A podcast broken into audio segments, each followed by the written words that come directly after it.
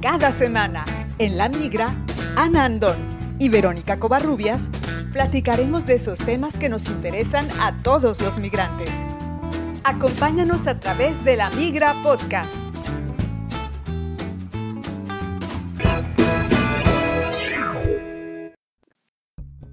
Bienvenidos. Este es el episodio número 49 de La Migra Podcast. Al migrar por amor, lo último en lo que se puede pensar es en la posibilidad de que te toque vivir violencia en tu relación. Sin embargo, hay muchos factores que pueden predisponernos a vivir tal experiencia. Es importante, al preparar nuestras maletas, tomar la mayor cantidad posible de información que nos permita saber en caso de ser necesario a quién acudir, qué instituciones, qué escuelas, tus derechos, tus obligaciones, autoridades, entre mucha otra información. Hoy nos acompaña desde Lyon, Francia, Sandra García, psicóloga clínica, fundadora y directora de la Asociación Mujeres en Francia. Ella nos contará los trágicos motivos que la llevaron a tomar acción para la creación de su asociación, las dificultades para mantenerla y actualmente qué actividades realizan para apoyar a las mujeres hispanoparlantes que pueden estar viviendo una situación de violencia y también qué actividades se llevan a cabo para acompañar a las mujeres que están recién llegadas. ¿Sabes a quiénes puedes acudir si vives una situación de violencia conyugal? ¿Cómo puedes verificar que una asociación sea legal? ¿Conoces los tipos de acompañamiento que te puede dar una asociación? Nosotras somos Verónica Covarrubias y Ana Andón. Quédate con nosotras. La Migra Podcast. Hola, queridos amigos de La Migra. Hoy nos acompaña nuestra querida amiga Sandra García y vamos a platicar acerca de esta asociación que lucha contra la violencia contra la mujer, sobre todo la que se ejerce como migrante. Esperemos que de verdad les resulte muy útil y pues también las invitamos a que se unan a esta lucha. Sandra, ¿cómo estás? Cuéntanos un poquito sobre ti primero antes de pasar a la asociación. Buenos días, Ana. Muchas gracias por la invitación, por este espacio. Bueno, mi nombre es Sandra García. Soy uh, psicóloga, soy mexicana y llevo ocho años y algo viviendo en Francia, en Lyon. Llegué aquí por reagrupamiento familiar, por mi expareja. Ok. Un francés y bueno, decidí aprender francés, hacer mis estudios en psicología de nuevo para revalidar mi, mi diploma. Y hoy trabajo en una asociación que acompaña a mujeres a salir de la prostitución. Ándale. Y tengo un consultorio también en Lyon. Llegué en 2012 y bueno, es un poquito de mí y de lo que hago. Para nuestros amigos, yo con Sandra ya tenemos ya pues tres, cuatro años que empezamos a comunicarnos gracias a Facebook, que empezaste esta idea que de pronto pues llegó por un evento muy malo. Esta situación que nos hizo despertar, que nos hizo vibrar y que pues a ti realmente te llevó al límite, ¿no? De tus emociones, te confrontó como mujer, como migrante, como profesional, por supuesto, y te llevó a crear la Asociación Mujeres en Francia. Exactamente, Ana, el feminicidio de Jessica Astorga fue una situación que me hizo cuestionarme sobre la violencia hacia la mujer, que es una temática que siempre había estado como muy sensible a eso, pero sobre todo esta vez fue como de tomar acción y lo primero que hice fue contactarme con profesionales y ahí te encontré. es cuando en esta búsqueda de qué es lo que pasó, es un caso aislado, qué es lo que pasan las mujeres cuando viven en, en Francia y el poder intercambiar contigo fue abrir esta puerta de, de, la información que tú tenías también sobre mujeres que habían vivido la violencia, situaciones de violencia, eh, de situaciones graves de violencia físicamente, de consecuencias importantes, una situación que era alarmante por la información que tú tenías y bueno, eh, como un pilar súper importante en esta construcción de este proyecto porque me, guiaste mucho en.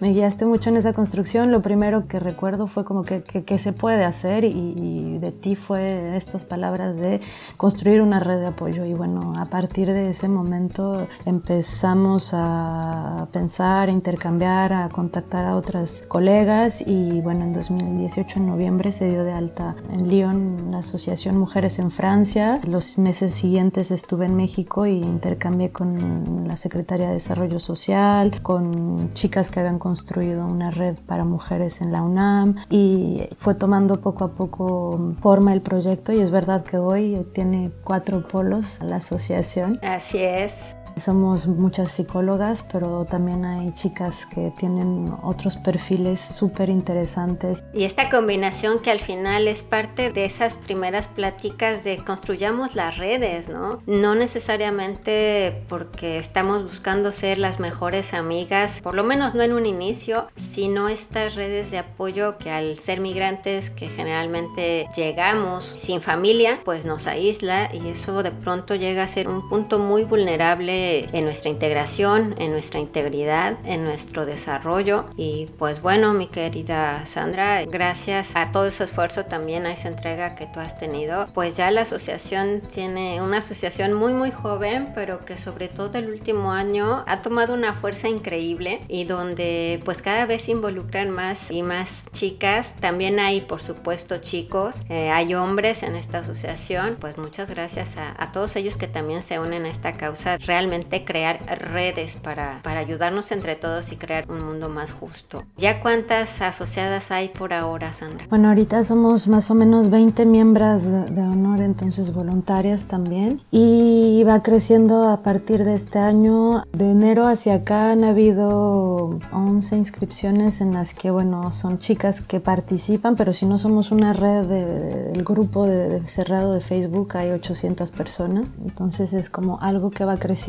tenemos cada vez más visibilidad. El ser miembros en la asociación implica que pueden recibir acompañamientos individuales de inserción profesional y participar a, las conferencias y los conversatorios que se dan sobre diferentes temáticas como la violencia, también conferencias que van más hacia el empoderamiento, sobre la inserción profesional. Sobre cómo crear su CV, sus cartas de motivación, un poco de cultura general también. Este poder compartir con las otras información que es lo más importante, ¿no? Tú y yo estamos muy metidas en la parte de la atención eh, de emergencia cuando hay llamados pues de emergencia. Y desafortunadamente pues cada vez vemos más casos, cada vez un poco más graves, pero también tenemos muchas chicas que pues han salido de esto, han sabido retomar su vida. Y creo que esa es una parte que tal vez pudiéramos compartir más, Sandy, respecto a, esta, este regreso de las, de las chicas que han pasado este episodio de su vida y que regresan muy fortalecidas, que encuentran su camino, que encuentran su lugar en este país y que crecen, ¿cierto? Claro, y que es esta parte de pedir ayuda, creo que es el factor como lo, lo que comienza por ahí, ¿no? Pedir ayuda y salir de esa situación porque piensan que no les van a creer o que no tienen derechos porque son extranjeras y, salir como de ese silencio y empezar a, informarse. Y creo que empieza desde ahí cuando una vez que piden esa, esa ayuda y que empiezan a, tener más información, a ponerle nombre a lo que han vivido, que ya sea maltrato psicológico, emocional, económico, físico, económico. Lo físico es algo que se conoce, pero la violencia hay eh, diferentes tipos de violencia y a partir de ahí es sí como está este empoderamiento de, muchas mujeres a, pesar de lo que se ha podido vivir, eh, ya sea que se queden en Francia y empiecen a pensar su proyecto de vida de otra manera y su proyecto de migración, como regresar a su país de origen, que también es aceptar que a veces es importante también regresar al lugar en donde tal vez tienen una oportunidad de rehacer su vida y que a nivel de situación económica y migratoria y todo a veces es muy complicado y esta parte de decir no es un fracaso, regreso y no es regresar, es me voy voy como con toda la energía y a sanar y, que es también súper válido y, creo que eso a veces es un factor también que, que detiene a muchas chicas de, de, decir cómo les voy a decir a mis familiares o cómo voy a regresar y es como súper importante poder decirse, es un éxito poder regresar también en la forma en la que regresas bien, ¿no? que sales de una situación que te está haciendo mal. Regresas en lo más importante, regresas viva. Regresas viva. Me gustaría que nos platicaras un poquito sobre la historia de Jessica Astorga, porque tú viviste más de cerca toda esta situación y acompañaste a sus familiares en estos años de proceso. Y qué pasó con el homicida que fue el propio esposo. Sí, mira, Jessica Astorga yo no la conocía, ella vivía en Lyon, tenía poco tiempo ella que había llegado a Lyon, ella tenía 26 años, estaba estudiando arquitectura y Pierre eh, tiene 30 años más o menos en ese momento. Y bueno, eran una pareja que acababan de casarse, tenían poco tiempo, eh, se habían conocido en México y bueno, hay como todavía muchas cosas que, que no son como muy claras, pero Pierre cometió el asesinato y después hizo creer que había sido un suicidio. Y bueno, su familia vino eh, no, sin saber exactamente qué es lo que había pasado. Regresaron ellos a, México después de bueno, entender que Pierre estaba ya con la policía, que se había entregado, como que se fue al mismo tiempo en el que lo empezaron a buscar que él se entregó y bueno, en 2019 su familia las acompañé con traducciones con los abogados y se presentaron a la jueza y bueno, es cosas que a lo mejor no puedo decir todo lo que en ese momento respectan, pero fue importante conocer a, esa familia por quien había empezado eh, todo este proyecto, poder saber un poquito más de Jessica, que era una niña súper alegre, que tenía muchos proyectos, que tenía un proyecto aquí en Francia mientras estaba estudiando francés, seguía estudiando arquitectura en línea, tenía collares huicholes que quería vender para poder tener como emprendedora, ¿no? De decir, necesito también crear e imaginar cosas para poder tener una autonomía económica. y, bueno, por ejemplo, esos collares los dejó la familia a la asociación. Y bueno, hoy Pierre está en su juicio va a ser en, en mayo, eh, finales de mayo, principios de junio y pues ya veremos qué es lo que pasa, cuántos años serán su condena. Pues esperemos que lo suficientes. Creo que nunca hay suficiente. No hay suficiente justicia. Son muchas cuestiones que no son claras, que son injustas. Nunca va a ser suficiente, sobre todo para los familiares. Exactamente, haber conocido a, pues, a su hermana y, a su mamá es verdad que es esta parte de, de decir todos como seres humanos es como en qué momento llega esta situación, ¿no? En que la persona en la que confías, la persona con quien decidiste hacer tu vida te puede hacer daño. Y creo que es esta parte también la más difícil con las chicas que, que viven ciertos tipos de violencia. A veces es la negación de decir cómo, cómo la persona que elegí para vivir puede estarme haciendo daño, ¿no? Entonces es como querer regresar a ese principio de, de esa relación que sí funcionaba y es importante a veces poder decir no funciona y y no estoy bien y no me está haciendo bien. Sí, sí, sí. Esta, esta parte de la ilusión, de pues todo nuestro amor romántico, de, de, los sueños, de los planes. Y pues sí, es difícil poder aceptar que en algún momento dado lo estamos viviendo. Tan solo el poder pronunciar las palabras, de verdad que es tan difícil, tan difícil, pero que es justo a partir de la aceptación de esas palabras, de decir, sí, soy víctima de violencia por mi pareja, es cuando empieza a ser liberador y de verdad empieza a ser toda esta transformación de toma de decisiones a pesar y con todo y los miedos, las angustias, tal vez esa soledad que puedan pensar en la que están y el hecho de poder llevarles esta, esta información y esta voz de esperanza de sí se pueden, de no están solas, de hay personas que estamos ahí para escucharlas, para orientarlas, para apoyarlas. Y bueno, lo importante también Sandy creo que, que estamos de acuerdo y que es uno de los valores importantes que unen en, en la asociación es eh, pues que todo está regulado, que la asociación es una asociación registrada, que no es pues como algunas que hemos sabido que pues son patitos y pues bueno, realmente utilizan el término de asociación de una manera indiscriminada y sin ningún tipo de responsabilidad ni social ni civil realmente. Claro que la asociación está dada de alta en el Journal de esa asociación, que todo tiene un registro, que hay transparencia también sobre transparencia financiera, todas estas cosas que bueno, tampoco es como que tengamos por el momento muchos ingresos porque... Exacto. es que yo creo que esa es una, una, una falsa idea de que las asociaciones te vas a volver rica, ¿no? Digo, si tienes una subvención, pero de todos modos yo como presidenta y como fundadora, de eh, todos los puestos son, son de voluntad entonces todas las chicas dedican, ya sean las psicólogas que dan atención breve psicológica, es, de modo voluntario. Cuando se paga la adhesión de 10 euros por año, va a todo lo que es la, la, base de la asociación, pagar los seguros, pagar las licencias de... De las cuestiones de tecnología que, que se usan, de ahorita que estamos pidiendo el apoyo para la creación del sitio web, este, porque había un blog, pero pues bueno, es, todo mejora, esto crece y crece y pues hay que, hay que invertirle, hay que trabajarle. ¿Cuántas horas al mes, a la semana, Sandy, le dedicamos a, las, a las actividades de la asociación? Creo que es mucho y muchas chicas es como por el momento un, trabajo de medio tiempo, hay una disponibilidad completamente increíble. de las chicas que están en comunicación para hacer el blog. Hay, es un trabajo que a lo mejor no es visible,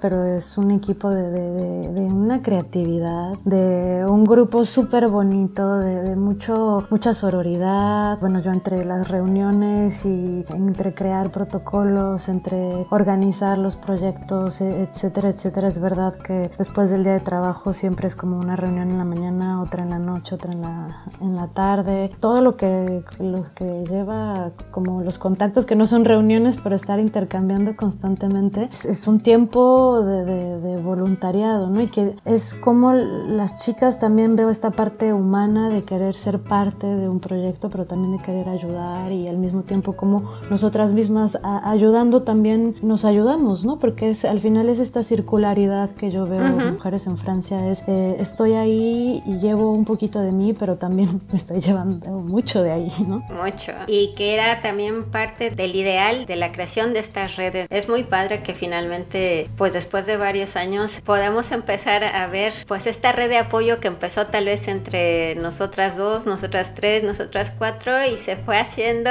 así de grande. Tenemos un directorio de psicólogas, sí, que fue esta parte también como de poder llevar conocimiento de profesionales de la salud que hablaran eh, español y profesionales de la salud mental. Y bueno, está un directorio en donde hay chicas de diferentes partes de, de Francia, pero que también hacen consultas en línea entonces, bueno, también ha sido un trabajo de, ir recolectando la información, de ponernos en contacto con todos estos psicólogos que son parte de ese directorio. Son validados también por Francia, tienen el derecho de ejercer y creo que también esa parte del profesionalismo y, la seriedad que tiene la asociación es importante para la credibilidad y para poder dar un servicio como se debe, ¿no? Exactamente. Y además de las colegas que ya tienen el registro, que están dentro de ese directorio, pues hay muchas otras que aún están en esta solicitud del permiso de ejercer. No es que no tengan experiencia, no es que no sean muy buenas en su trabajo, pero pues nos toca ser parte de, pues, de este sistema cuando llegamos donde hay que demostrarle al sistema por qué podemos ejercer y cómo lo hacemos. Y bueno, es parte de lo que nos toca a nosotras como profesionales vivir. Y, que al final no se quedan fuera de esto, porque siguen siendo parte de la red, acompañamos para dar estos puntos de, vista diferentes como profesionales y acompañar también a esas chicas a que puedan, todas nuestras colegas que están en ese proceso, pues este acompañamiento de decir no, no pierdas la fe y tanto como psicólogas como otras profesiones, ¿no? Es como, bueno, sí toma un poquito más de tiempo, pero a lo mejor tu equivalencia sí se puede hacer y vas a tener que decidir diferentes caminos, pero es posible. Oye Sandy, otra cosa que no te pregunté al inicio, dijiste que trabajas también en una asociación que trabaja contra la prostitución en público latinoamericano?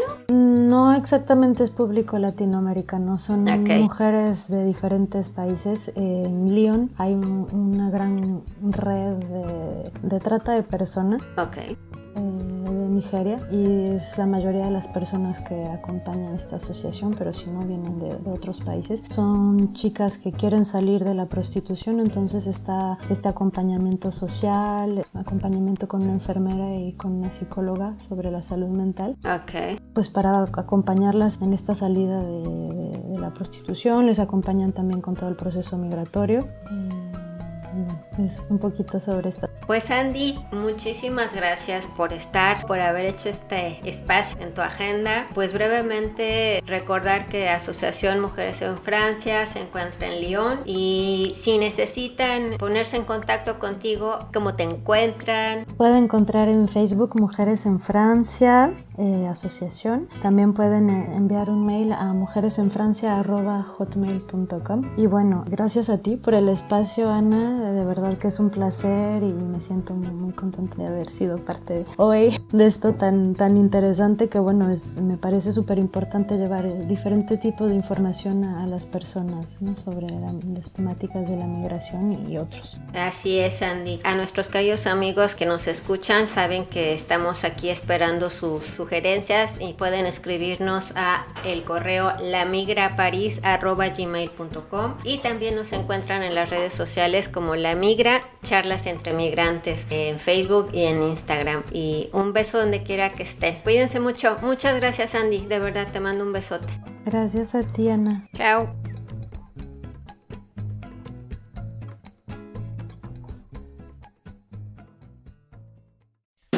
Cada semana en La Migra, Ana Andón y Verónica Covarrubias platicaremos de esos temas que nos interesan a todos los migrantes. Acompáñanos a través de La Migra Podcast.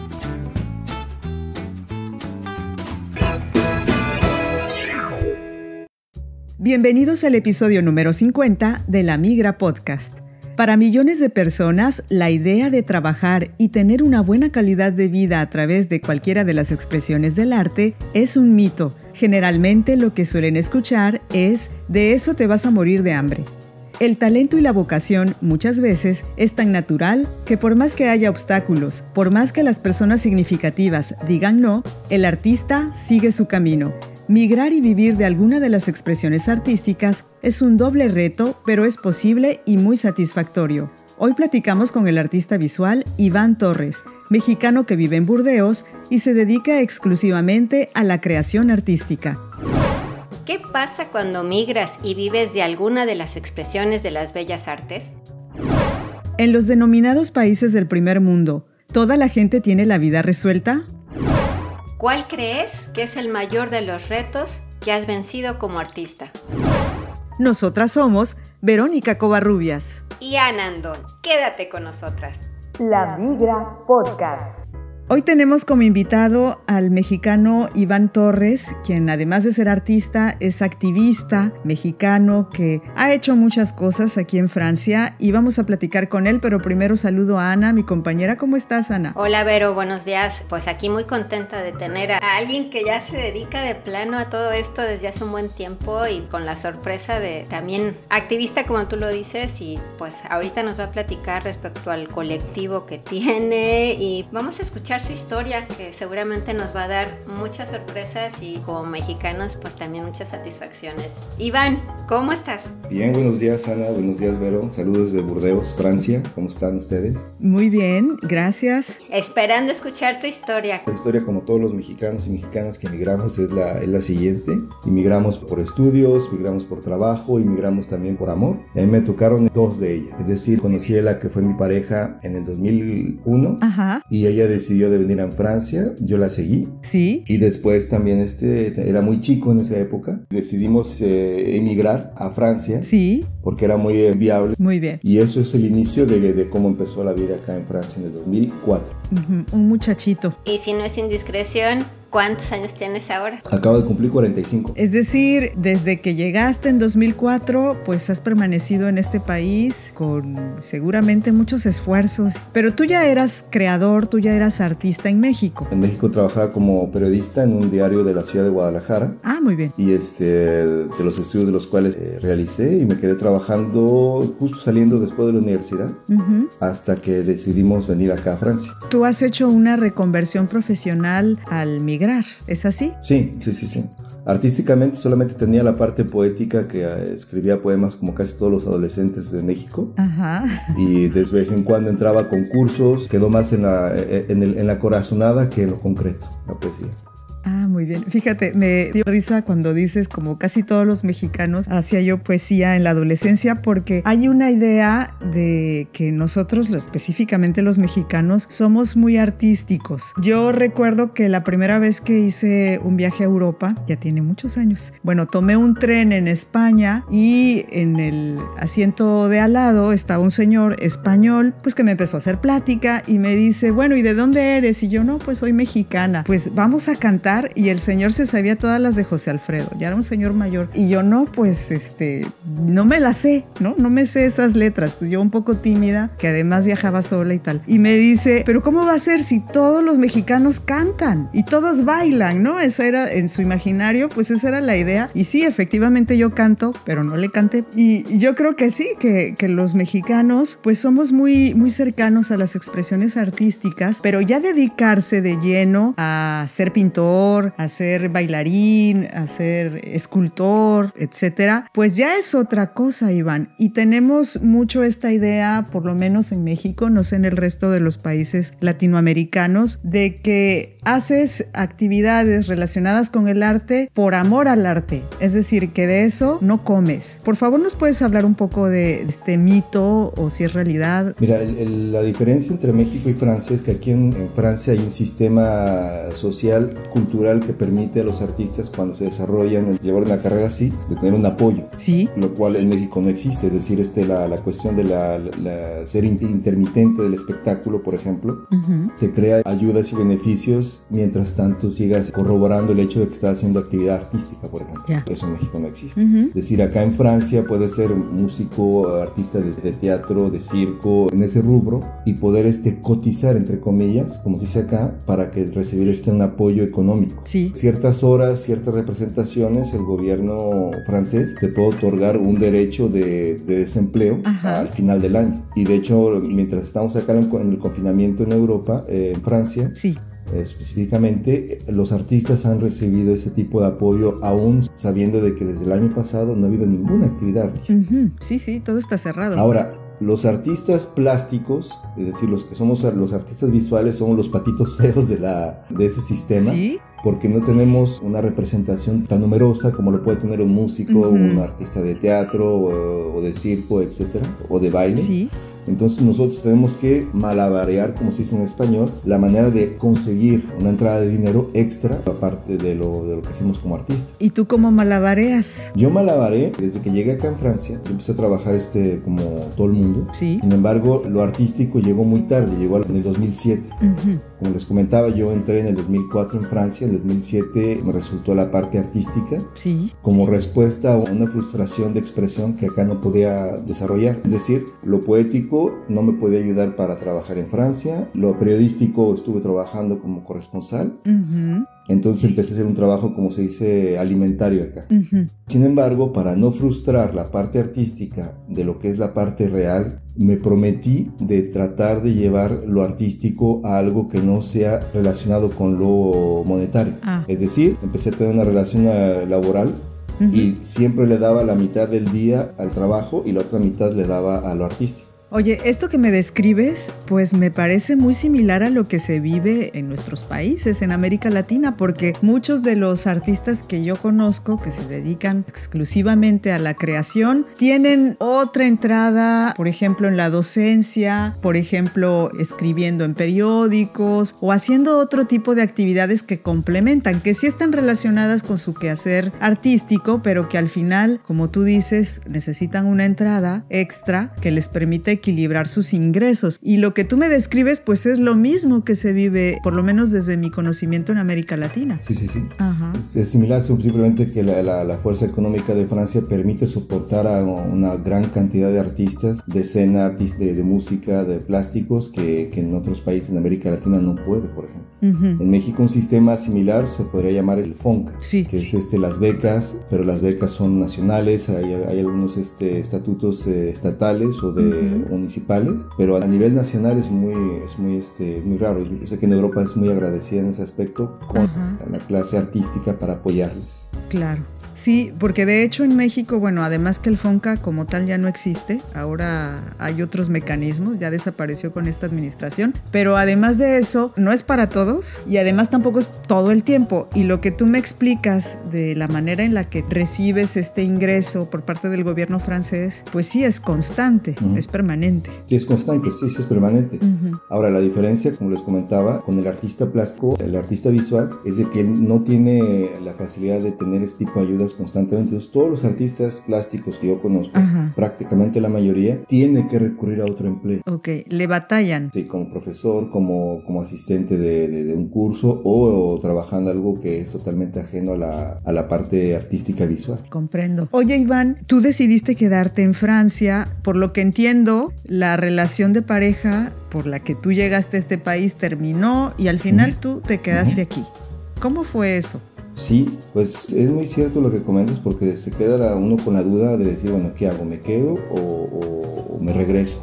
Sí, porque las parejas que tienen hijos es muy complicado decir este me quedo, claro. Se tiene que quedar por cuestión de la, de la, custodia y tener que alternarla. Yo en ese momento también este, decidí hacer una, una apuesta de tratar de integrarme completamente acá, pero solo. Sí. Después de lo que es el divorcio, después, bueno, ¿cómo puedo yo hacer para tratar de, llevar una vida, entre comillas, este, independiente acá, sin tener una, una pareja? Entonces, cuando haces los papeles, cuando haces este, todos los trámites, tratas de, justificar el hecho de que tú solo puedes quizás eh, estar acá eh, sin, sin, ninguna complicación. ¿Y sí? ¿Se pudo? Se pudo porque como tenía ya cierto tiempo, en 2004 acá con los papeles, en la prefectura, que son, son, trámites muy complicados, imagino que ya lo han de haber este, comentado eh, con otros invitados, invitadas, es muy, muy complicado y la prefectura acá no se tienta el corazón para saber si te divorciaste, si tienes un hijo, si tienes el pelo bonito, no, es muy complicado. Entonces, hasta hoy no tengo problemas, entonces yo ya decidí hacer el trámite de nacionalidad porque no lo tenía. Sí. Y ahí me di cuenta de que pues, uno cuando hace todo el, digamos, el camino en línea recta de lo que es una, con la sociedad francesa, también la sociedad francesa te puede, o, las autoridades francesas pueden reconocer tu labor. Claro. A largo plazo. Oye, y además de estar en el arte, tú nos mencionabas que estás en el activismo, estás en grupos. En un colectivo. Sí, que promueven la unión de los mexicanos. Coméntanos un poco de eso, cómo funciona. ¿Es parte también de tu quehacer como artista? ¿Cómo surgió eso? Mira, surgió, de hecho, toda la conversación que tenemos es un círculo que explica el presente. Cuando yo llegué a, Burdeos, había un grupo de mexicanos, pero era reuniones entre ellos y, que no era tan accesible para el público que llegaba los primos arribantes y recuerdo que, muchos mexicanos que empecé a conocer tenían ese, ese desconcierto. Estar acá en Francia, eh, primero el, estar lejos de la familia, estar lejos del territorio, estar lejos de la comida, estar lejos de los ingredientes, estar lejos de la música. Entonces era como un desconcierto dentro de un concierto que era distinto, es decir, este, Francia. Y poco a poco me di cuenta que los mexicanos y las mexicanas que estaban acá necesitaban un, lugar de encuentro. Gracias a las redes sociales, y eso es la parte positiva, a veces hay cosas negativas, pero es positivo, se hizo el grupo de mexicanos en Burdeos para que ellas y ellos se integrasen y que se, intercambiaran esta experiencia. Y eso ha ayudado a que muchos mexicanos y mexicanas se encuentren, se apoyen, se intercambien este, direcciones, se intercambien experiencias y sea como, no sé, como que un consejero más dentro de este gran viaje que se llama la inmigración este, para nosotros los mexicanos y las mexicanas. Desde el 2008, 2009 creo que lo creé ¿Sí? ese grupo, invitando a todos los mexicanos y mexicanas de acá, de, Burdeos, y se fue extendiendo hasta llegar a casi, tenemos casi 4.000 personas en el grupo. Pero en, ese grupo también, al momento de hablar español, evidentemente toda la ola latinoamericana entró también, y los latinoamericanos, como los mexicanos y mexicanas, entraron en ese, en ese grupo y, intercambiamos experiencias de cómo hacer, por ejemplo, para sacar el, permiso de trabajo, cómo conseguir un departamento en Francia que es un calvario, un trabajo, cómo hago esto, una, es un foro en el cual intercambia mucho la gente para poder este, llevar adelante su quehacer cotidiano.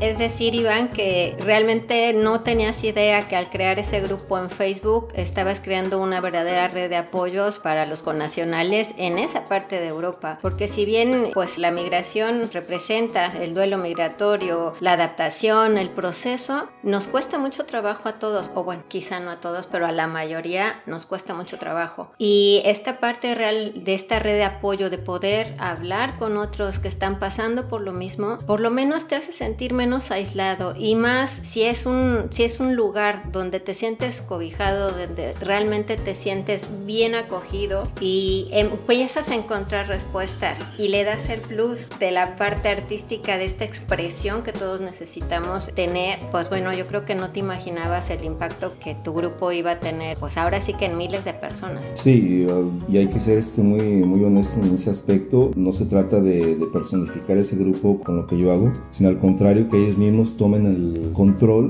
De ser los protagonistas de su historia. Sí, les voy a dar un ejemplo muy sencillo. Este, por ejemplo, después de que empezamos con el confinamiento acá en Francia, mucha gente dejó de trabajar, no puede trabajar, tiene mucho tiempo libre. Y hubo mexicanas y mexicanos que empezaron a cocinar. Sí. Empezaron a cocinar y vender sus platillos, que hacían platillos para poder vender simplemente como, como hobby. Después, algunos estudiantes para poder tener dinero. En ese aspecto, el grupo los apoya publicando sin ni siquiera mencionar que hay que pagar. ¿no? Es un medio de difusión. Sí, todo lo que sea para que ellos puedan tener una, una practicidad del, que, que sea útil, el grupo de mexicanos y mexicanas está para ello. Claro. Y eso es algo que nosotros los migrantes, este, sobre todo los mexicanos, y eso lo utilicé desde el inicio, es como una idea de tener un barrio. Al llegar a tu barrio... Tu barrio te respalda. no, y es cierto, ese es de las filosofías que me gustan populares de México, el barrio respalda. Exacto. Sí. Simplemente tratar de elevarlo a un contexto francés y sobre todo quizás latinoamericano, porque el latinoamericano dentro de los grupos mexicanos se siente como en su casa. El mexicano siempre ha tratado o trata de integrar a los grupos latinoamericanos es una costumbre. Claro. Oye, Iván, me gustaría que nos dijeras qué recomendaciones le puedes dar a quienes tal vez nos están escuchando y van a lanzarse a la aventura de irse a otro país y son artistas, son creadores o que tienen en mente un proyecto de ejercer como artistas en otro país. ¿Qué recomendaciones les darías tú ahora que has vivido toda la experiencia que tienes todos estos conocimientos de tantos años viviendo en Francia? Lo primero, información. Tienen que informarse de lo que quieren hacer. Al momento de tener la información, buscar en qué aspecto pueden desarrollarse, tanto musical, eh, escénicamente, artísticamente, visualmente, etcétera. Sí. Hay que hablar francés, como los que están en Alemania hablan el alemán. Este, yo creo que la primera puerta que hay que abrir en este país es la lengua. Con la lengua se lleva la cultura y después con esos dos el mexicano ya sabe lo que tiene que hacer, triunfar. ¿Verdad que sí? Triunfamos siempre, triunfando como siempre. Oye, y además de eso, ¿algún otro tip que tú dijeras, oye, por aquí no te metas, mejor por acá? Pues el tip sería, hay que respetar este país porque tiene distintas maneras de vivir de manera moral como social eh, que, las tenemos en México. Adaptar, no, que, no tenemos que dejar de ser mexicanos para poder vivir en Francia, hay que ser mexicanos para vivir en Francia porque esa es nuestra energía y cuando llega un momento de tristeza, de depresión, como lo hemos tenido algunos y algunas durante estos años de inmigración, hay que sacar el pequeño corazoncito mexicano que nos impulse a llevar ese aspecto de, desolación a veces que nos llega, sin tener que asumir todo lo que es francés.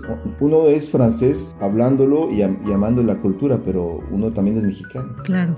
Y como cuando se pide tacos en México, pues, le dicen, le dice al cliente con todo y nosotros decimos sí, con todo. Entonces hay que integrar todo esto, la cultura mexicana y francesa, pero tener siempre el respeto a lo que este país nos brinda y respetando este país respetamos al nuestro. Por supuesto, sí, estoy completamente de acuerdo. Me gustó ese eso para hashtag, los mexicanos como los tacos, con todo. sí, Iván, si alguien está interesado en ver tu obra, en conocer un poco más de ti, en integrarse al grupo de mexicanos en Burdeos. ¿Cómo contacta? En las redes sociales, Iván Torres y Iván Torres Pinturas, Peinture en francés. Y el grupo se llama Mexicanos y Latinos en Burdeos. Sí manda la invitación de quiero entrar en ese grupo y yo me encargo de siempre darles una bienvenida a todos y a todas, es decir, bienvenidos a mexicanos en Burdeos, ya sean peruanos o colombianos, franceses también, pero siempre cuando es un mexicano siempre pongo una manita, pongo la bandera mexicana y la bandera francesa y la mano y decirles bienvenidos y desde ese momento hacerlos sentir de nuevo en casa. Perfecto. Como se puede. Oye, y tienes una exposición muy pronto. ¿Es virtual o es eh, en presencia? No, la vamos a hacer. Este, va a ser una, exposición de, de, aspectos como en México encontramos las calaveritas siempre en los mercados, en algunos este, puntos de, de, venta cuando es temporada de Día de Muertos o si no. Yo voy a hacer una exposición que va a tratar del maíz, no tiene nada que ver. Pero hice estas calaveritas porque cada vez que, que muestro lo que hago la gente me dice, ah, es muy bonito es muy bonito. en ese caso voy a hacer calaveritas para que el público si las quiere llevar, se las lleve. Y este fin de semana, el viernes, sábado y domingo, tengo una exposición que habla sobre la agricultura urbana. Y es un tema que se hace en Francia. En Burdeos lo van a hacer y tenemos la fortuna de poderlo hacer porque son en lugares abiertos. Ya. Y yo en la cochera que tengo la voy a abrir. Sí voy a poner obra que hable sobre el maíz, que hice cuadros sobre el pozole, el tamal. Yo ya sé con quién te voy a conectar. Ok, y lo voy a exponer y en ese lugar voy a exponer también estas calaveritas que hice, que son de yeso. Están hermosas. Pues ojalá y que nuestros radioescuchas estén muy curiosos por ver tus calaveritas, que te busquen en la página, que te busquen en tus redes sociales, porque están muy, muy lindas, la verdad. Y además, ¿sabes que Esta idea de conectar el maíz con nuestra cultura en general. Yo tengo un grupo de amigas artistas plásticas allá en Veracruz que hace algunos años hicieron una exposición que se llamaba justamente sin maíz no hay país. Y de verdad una cosa impresionante, bellísima. Yo creo que muchos mexicanos no somos tan conscientes del vínculo que tenemos con el maíz hasta que nos vamos de México. Yo ahí fue donde me di cuenta que comía, bueno, desayunaba, comía y cenaba maíz y no me daba cuenta, era como muy natural, pero ya que estoy aquí lo descubrí y de verdad que es algo que habla de nuestros orígenes y que tiene mucha relación con quiénes somos. Somos hijos del maíz. Además. Efectivamente. Exactamente. Muchas gracias Iván por esta breve charla. Esperemos poder continuar con esta conversación en otro espacio, en otro momento. Gracias a ustedes. Y que tengas mucho éxito con, con este proyecto y con todos los que vengan. Creo que ha sido muy ilustrativo lo que nos has comentado desde tu experiencia y seguramente le servirá a alguien por ahí que nos escuche y que tenga entre manos estos proyectos similares. Pues tú no lo sabes Iván, pero Ana y yo con este episodio estamos cerrando un ciclo de la migra, estamos cerrando esta primera temporada. De casi un año de estar pues aquí presentes todos los lunes. Sí. Elaborando temas que nos involucran un poco a todos, que resaltan muchísimo de esta riqueza que tenemos los mexicanos, del talento, de la resiliencia, de la motivación, de poder sobreponernos a tantas y tantas cosas y realmente es todo un reto haber estado aquí un año, pero hay que renovarse como siempre. Sí. Así que vamos a buscar un poquito el, cambio también en, esta renovación de los episodios, de la nueva versión de la migra, nuevos amigos, nuevos temas, pero pues bueno, es, es para celebrar también, cerrar un ciclo y dar inicio a algo nuevo, algo mejor. Que viene muy pronto. Te agradecemos de verdad, Iván, el cerrar con nosotras este ciclo, con esta parte, con esas calaveritas, con recordarnos este origen, que somos unas hijas del maíz. Ahora con mucho más orgullo, pues vamos a, recomenzar esta nueva temporada. Exactamente. Así es. Perfecto. Ojalá platiquemos pronto, Iván. Muchas gracias. Muchas gracias a ustedes y un gran saludo desde Burdeos y maíz es raíz, como se dice también. Gracias. Nos despedimos, Ana, y recordar también que, aunque vamos a estar en este proceso de creación, vamos a tener también tiempo para recibir sus mensajes a nuestro correo electrónico. Claro que sí, lamigraparis.gmail.com y que también pueden estar pendientes de todas las actividades que vamos a tener en nuestras redes sociales, que nos pueden encontrar en Facebook y en Instagram como arroba lamigraparis y que estén muy atentos de esta nueva temporada que viene. Claro que sí, que la pasen muy bien, muchas gracias y hasta la próxima. Gracias Iván. Un beso donde quiera que estén, chao. Gracias.